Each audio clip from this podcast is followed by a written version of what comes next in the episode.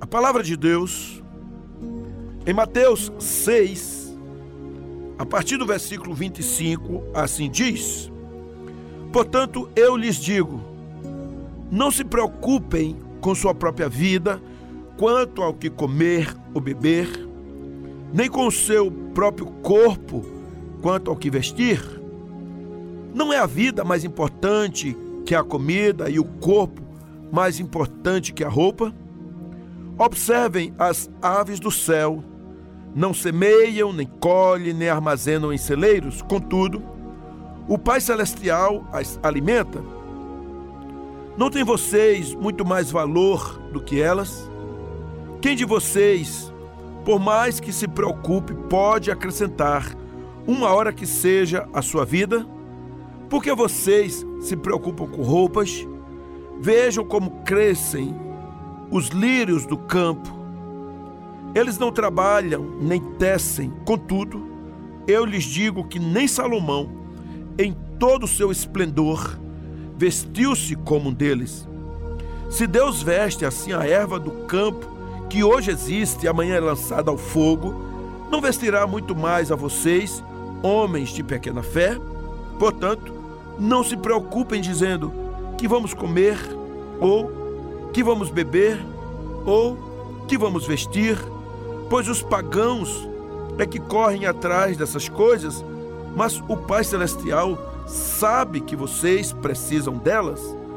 Busquem, pois, em primeiro lugar, o reino de Deus e a sua justiça, e todas essas coisas lhes serão acrescentadas. Portanto, não se preocupem com o amanhã, pois o amanhã trará as suas próprias preocupações.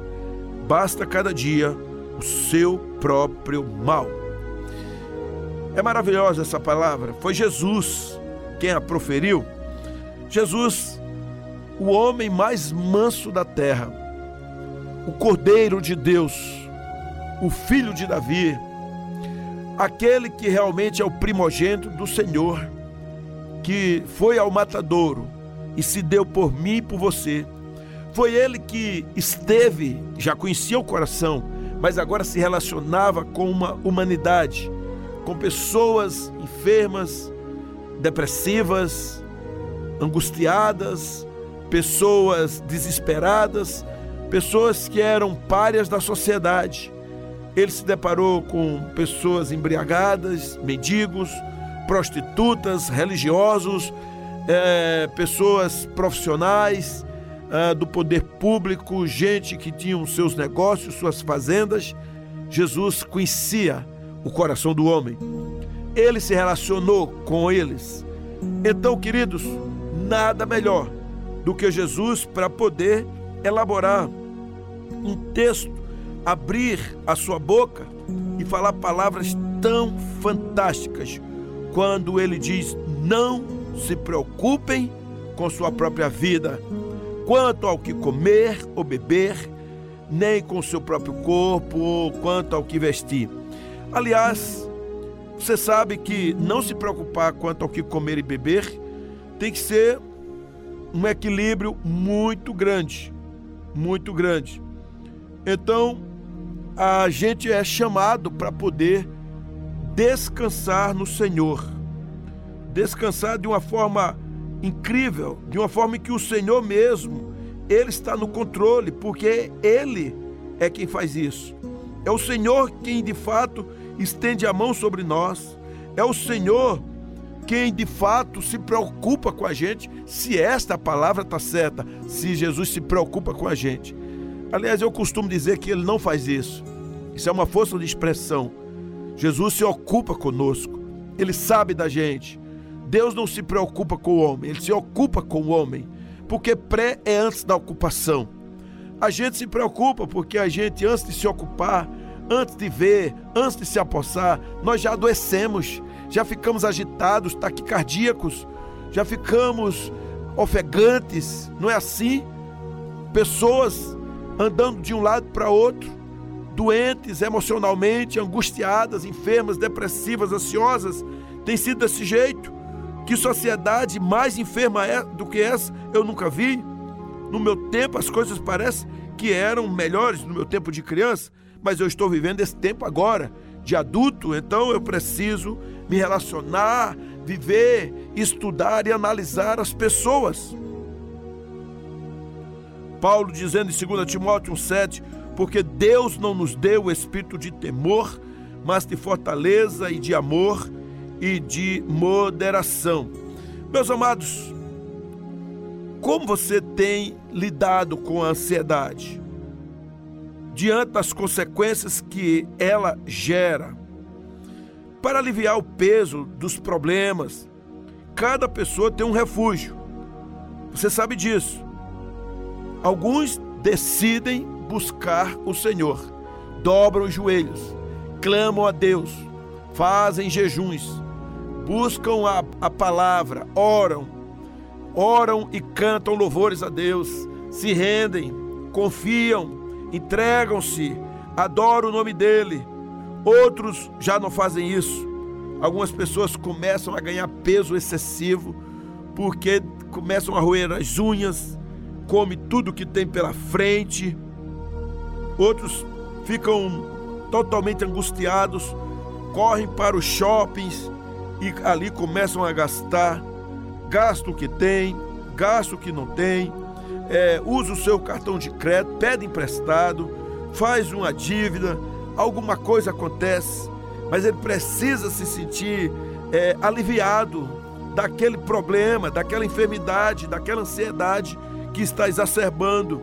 Alguns outros se envolvem em vícios e aí tem uma avenida aberta para se envolver em vícios, desde as drogas pesadas, é, maconha, cocaína, crack e outras mais ainda poderosas que arrebentam com o emocional, com o cérebro, com as sinapses, com os hormônios, com tudo.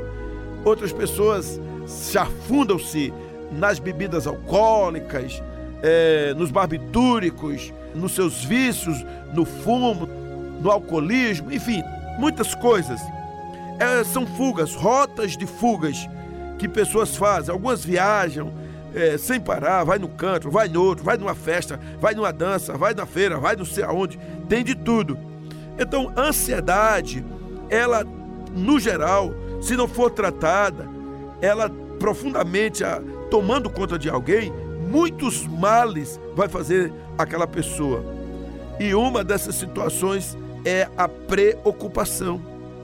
Então é normal todos nós criarmos é, uma preocupação. E a preocupação é você estar na antessala, é você estar aqui antes de ter chegado no lugar. E a gente precisa muitas vezes fazer uma análise das coisas. Agora, viver preocupado é outra coisa.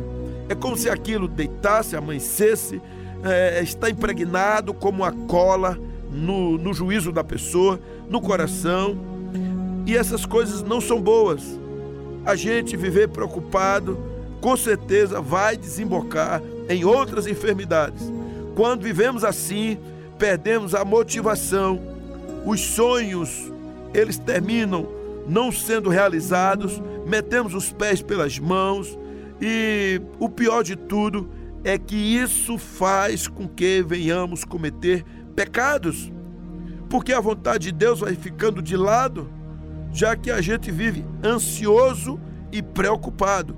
De acordo com esse texto que eu li de Jesus, o grande problema da pessoa que vive neste campo da ansiedade é que também é gerado uma coisa terrível que se chama incredulidade. Aliás, a raiz profunda da ansiedade é a falta de dependência total em Deus, nas promessas dele. É como se você dissesse: Ah, sim, eu creio em Deus, mas não consigo me livrar disso. Não é crer. Você até acredita, mas você não depende. Porque fé, segundo Hebreus 11:1, diz que é a firme convicção das coisas que não se veem e a certeza daquilo que se espera. Entende aqui? Então, se você tem a convicção de que o Senhor vai agir, você vai esperar nele. Você vai ouvir a voz do Espírito você vai se consagrar mais, vai ler mais a Bíblia, vai passar mais tempo, mais madrugadas, mais horas é, buscando o Senhor. ao invés de passar a noite roendo as unhas, cansado, pensando na desgraça que vai acontecer amanhã, você vai ao, aos pés do mestre dos mestres. Pelo menos quatro vezes nesse texto, Jesus disse aos seus discípulos para não andarem ansiosos. Ele estava ensinando: se os meus discípulos andarem ansiosos, como será os discípulos que virão depois?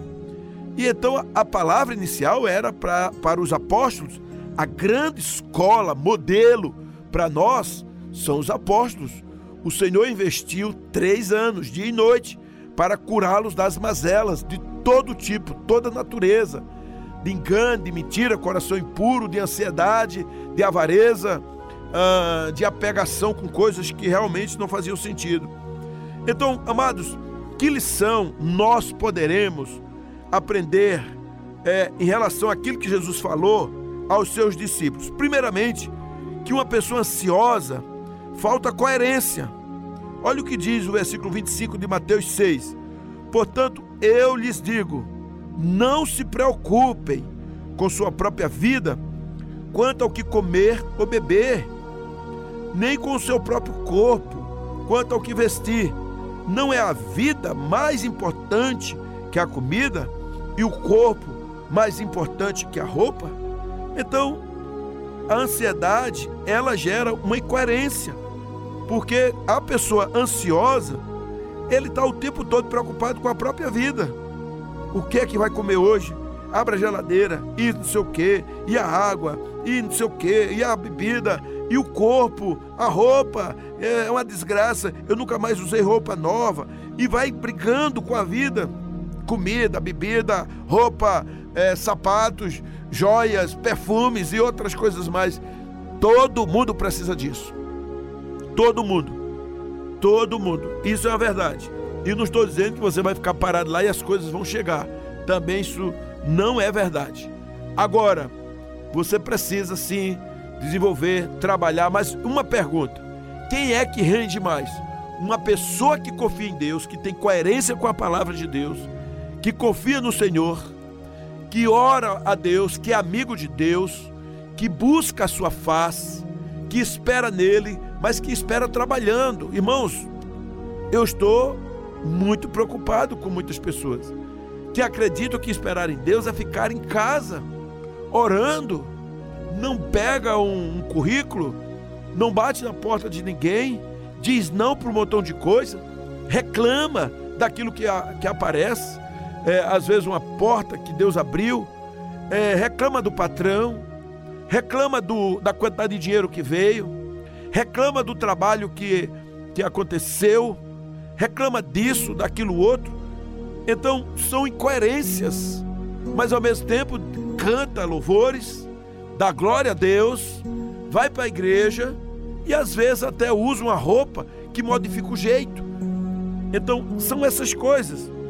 Ah, Mateus, o versículo 26 do capítulo 6, mostra que também uma pessoa ansiosa ele também é uma pessoa que não pensa corretamente. Olha o que diz a Bíblia: Observem as aves do céu, não semeiam, nem colhem, nem armazenam em celeiros, contudo, o Pai Celestial as alimenta. Não tem vocês muito mais valor do que elas? Percebe bem? Então falta realmente um pensamento, uma novidade, uma metanoia de saber que o Pai do céu providencia as coisas para nós, que Ele mostra, Ele vai dando a saída.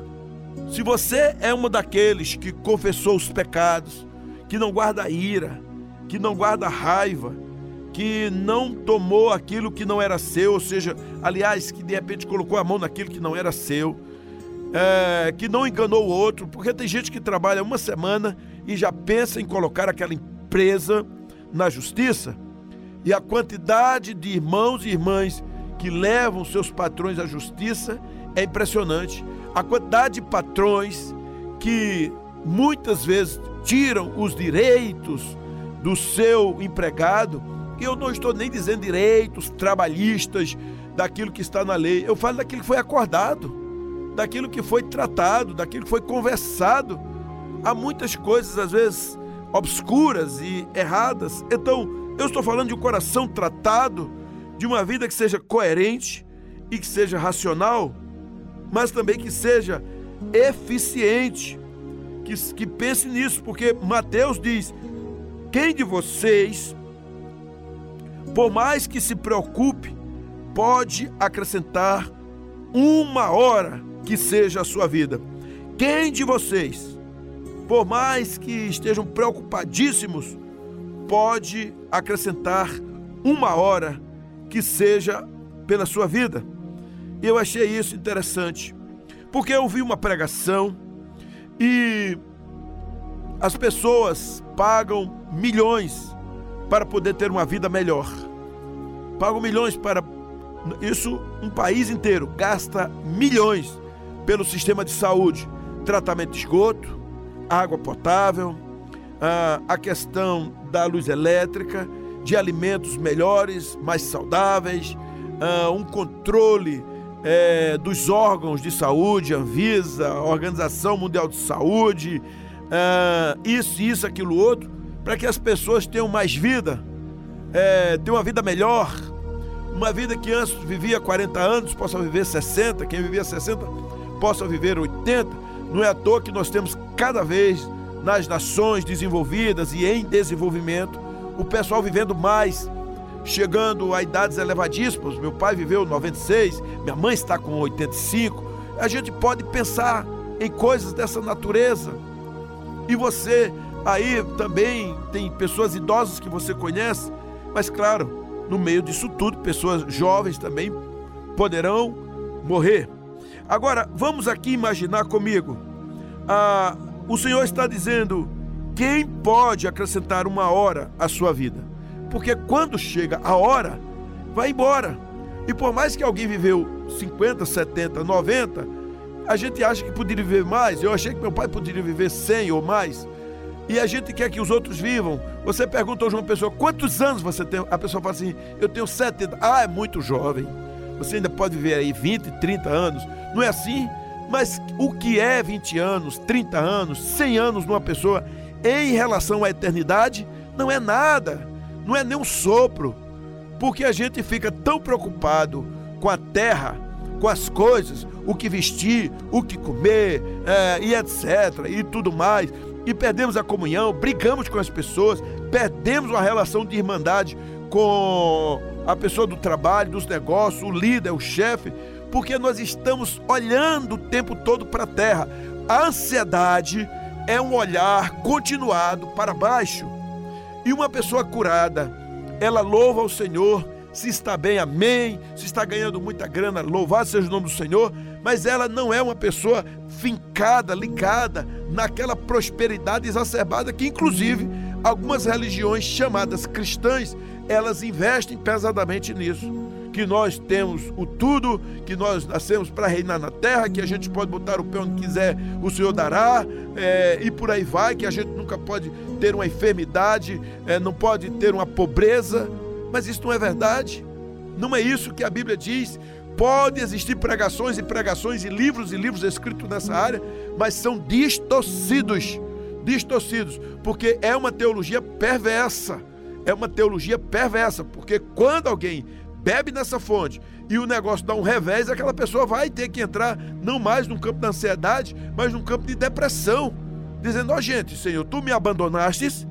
Não é verdade, Deus não abandonou, mas o sentimento de abandono tem a ver com a teologia infundida por através de outros líderes, de livros, de pregações e até de doutrinas. Nós fomos chamados para viver uma vida racional, coerente, uma vida eficaz, uma vida eficiente, porque você não pode acrescentar nem um dia a mais. Ah, pastor, mas eu tenho um plano de saúde maravilhoso. E me deram um medicamento que eu estava à beira da morte, eu já estava desenganado dos médicos e agora estou vivendo aqui. Olha eu aqui, amém, meu irmão. Mas foi um milagre do Senhor. O Senhor te tirou lá daquela UTI. O Senhor surpreendeu os médicos, porque é normal. Lá na igreja tem um montão de médicos e eles falam assim: Puxa, pastor, ali fulano foi um milagre, não foi a gente. O que aconteceu ali? Nós temos o exemplo do doutor Luiz, que na Covid ele esteve assim, desenganado dos médicos, estava naquela máquina ECMO e realmente até a família um dia foi chamado para dizer: olha, venham aqui, porque era uma despedida. E de repente o doutor Luiz se levanta daquela, daquele leito. Depois de perder mais de 30 quilos, ele saiu dali bem magrinho, mas hoje está forte de novo, está trabalhando e medicando as pessoas e cuidando de gente, mas ele dá o testemunho no Brasil inteiro e por onde quer que seja. O seu testemunho, inclusive, está na internet do, do nosso canal, e em que ele mostra que Deus operou na vida dele. Ele é um milagre vivo.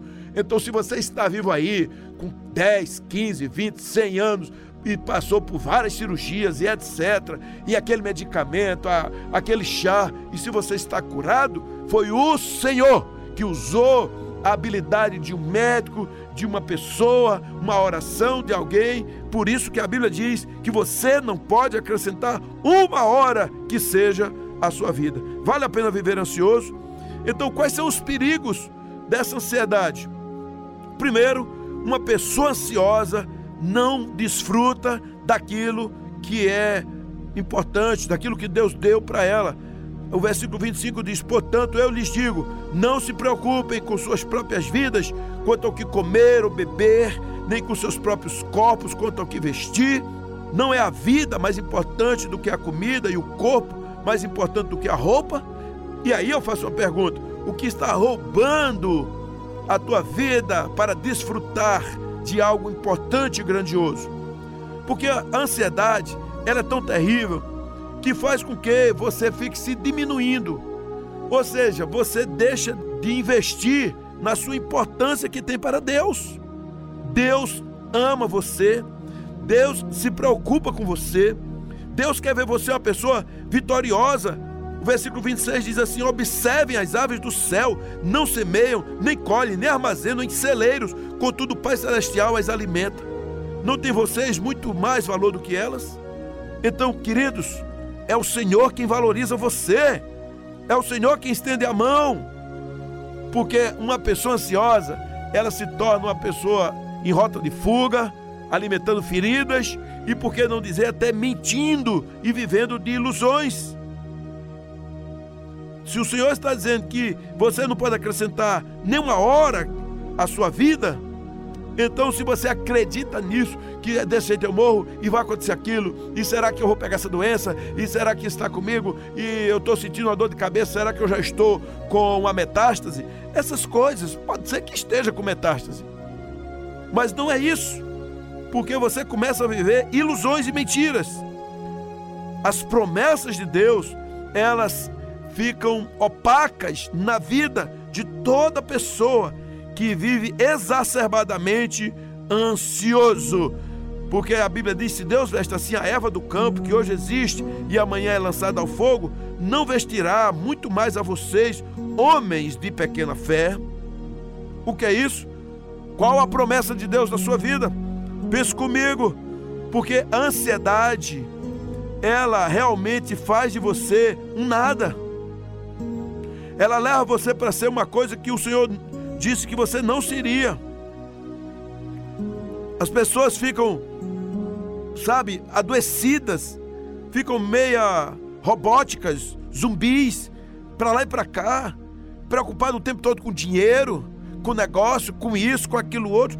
Não está mandando você ser relapso, não, porque a própria Bíblia corrige você, corrige a mim para que sejamos bons mordomos, bons administradores, bons ofertantes, sejamos generosos, sejamos cuidadosos, cuidemos da nossa vida, da nossa saúde, da nossa família, sejamos pessoas é, santas, mas dentro disso, dentro deste campo, nós precisamos cuidar das batidas do nosso coração, daquilo que gera ansiedade, daquilo que gera enfermidade, daquilo que gera paralisia, incredulidade, promessas que ficam embaçadas e opacas, vidas de mentiras, de ilusões. Nós precisamos mudar isso e crer genuinamente no Senhor.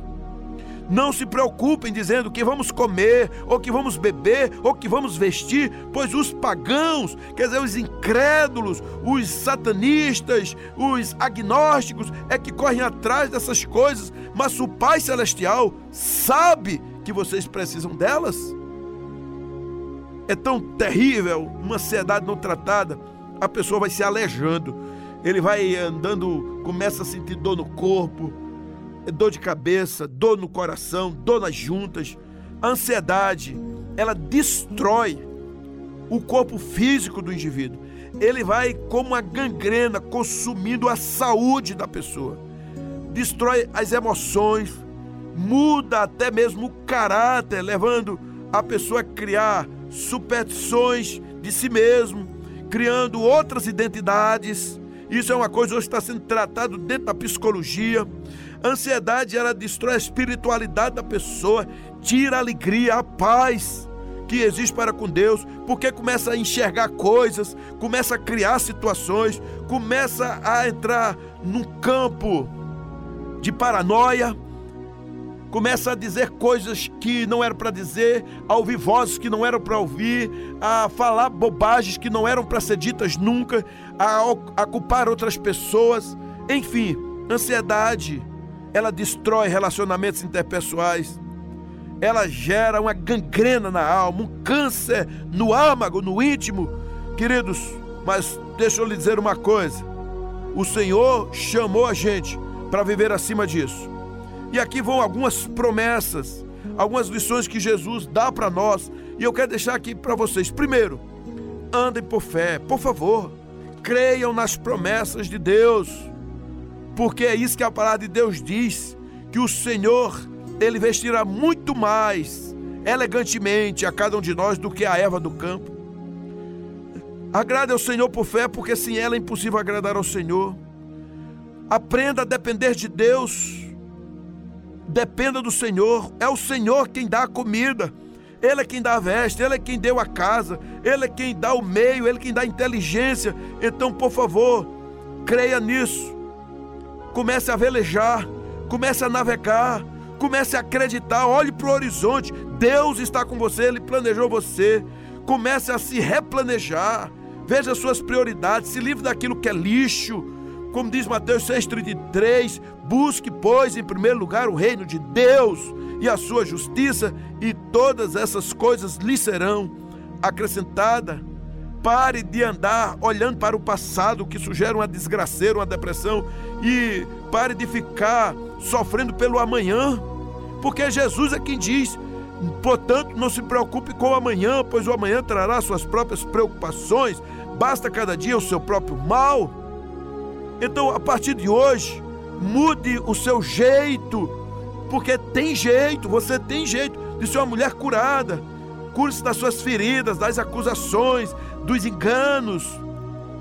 Amanhã haverá outras preocupações, mas hoje confie no Senhor. Amanhã haverá um tempo novo. Hoje é hoje que você tem que andar e resolver. Viva hoje. Amanhã não chegou. Começa a louvar o Senhor hoje mesmo. Começa a servir ao Senhor.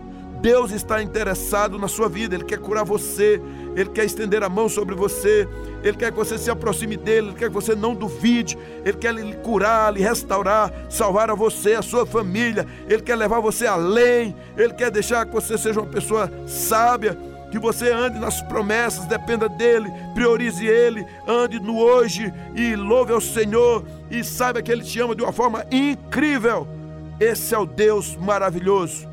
Chame o Senhor, humilhe-se agora diante dele, sinta a mão dele sobre você, exalte o nome dele, não só agora, mas o tempo todo onde você estiver. Livre-se dessa doença chamada ansiedade. Livre-se, Deus te ama, ele conduzirá você a ribeiros maravilhosos. Louvado seja o nome dele para sempre. Amém.